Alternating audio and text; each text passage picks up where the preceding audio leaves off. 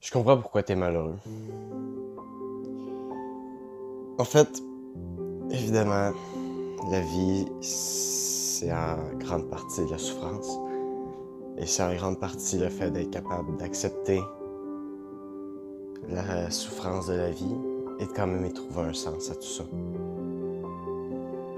Je comprends pourquoi t'es malheureux. Je comprends pourquoi t'es malheureux parce que quand je vois tes ambitions, tes désirs, tes envies, ta vision, et que je vois les actions que tu mets au jour le jour pour pouvoir atteindre ces ambitions-là, atteindre cette vision-là, d'être personne que tu veux devenir, les actions et ta vision concordent pas. Tes actions et ta vision concordent pas.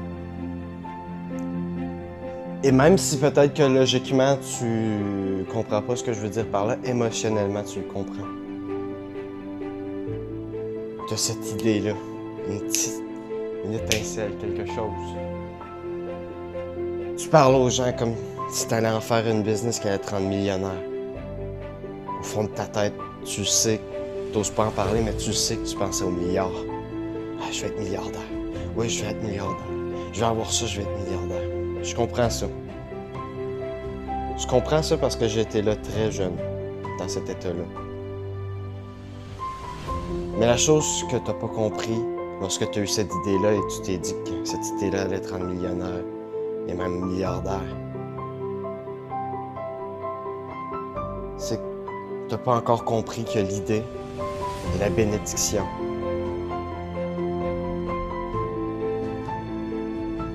Mais l'idée est aussi le malheur. L'idée est aussi une plaie vient d'entrer dans ta vie. L'idée est un pacte avec le diable. Parce que pour n'importe qui qui a ces ambitions-là, qui a une vision, qui a tant de désir de faire quelque chose de plus grand, d'être plus, plus que ce qu'il y a en ce qu'il y a en ce moment, et d'avoir une idée qui te donne l'impression que tu peux y arriver, mais de ne pas mettre les actions derrière, c'est un désaxement entre la réalité et ce que tu veux avoir qui est extrêmement destructif. Et de l'autre côté de la médaille, quand tu décides de mettre en place les actions pour pouvoir rendre cette idée-là réelle, pour pouvoir faire de cette idée-là ce que, ce que tu la vois dans ta vision, si ambitieuse, si loin de la réalité dans laquelle tu vis en ce moment. Tu viens de donner ta vie à cette idée-là, à cette vision-là. Et quand je dis ta vie, c'est toute ta vie. Oublie les blondes, oublie les chums, oublie les loisirs, écouter la télé, faire des petits sports par-ci par-là. Oublie les sorties au bar, oublie les amis, Oublie tout. Ce qui te permet pas de créer un équilibre parfait pour que tu puisses, à tous les jours, pousser au maximum de ton temps, de ton énergie, de tes ressources, aller rechercher dans tes plus profonds retranchements de ta personne. À chaque jour. Pour rendre ton idée réelle. Pour rendre cette vision-là que tu réelle. J'ai perdu une blonde parce que j'avais compris ça, que mon temps devait aller là-dedans. Elle voulait me voir plus, je peux pas. Désolé. Faut que je travaille. On pourrait faire ça, je peux pas. Désolé. coûte trop cher, je pourrais pas investir. Je voudrais faire ça, je peux pas. Désolé. dernière chose que j'apprends, c'est qu'elle peut plus continuer comme ça. Moi non plus. Donc on s'est séparés.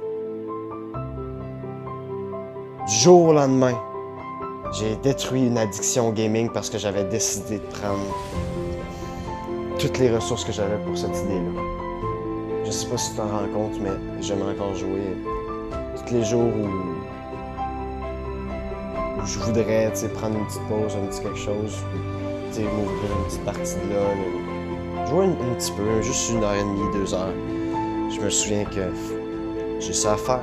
Je peux pas. J'ai un investissement à faire.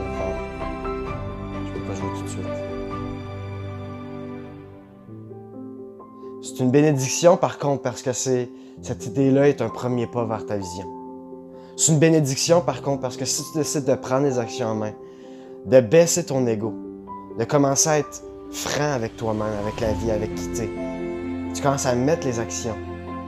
Ça peut être le plus beau voyage que tu vas faire de ta vie.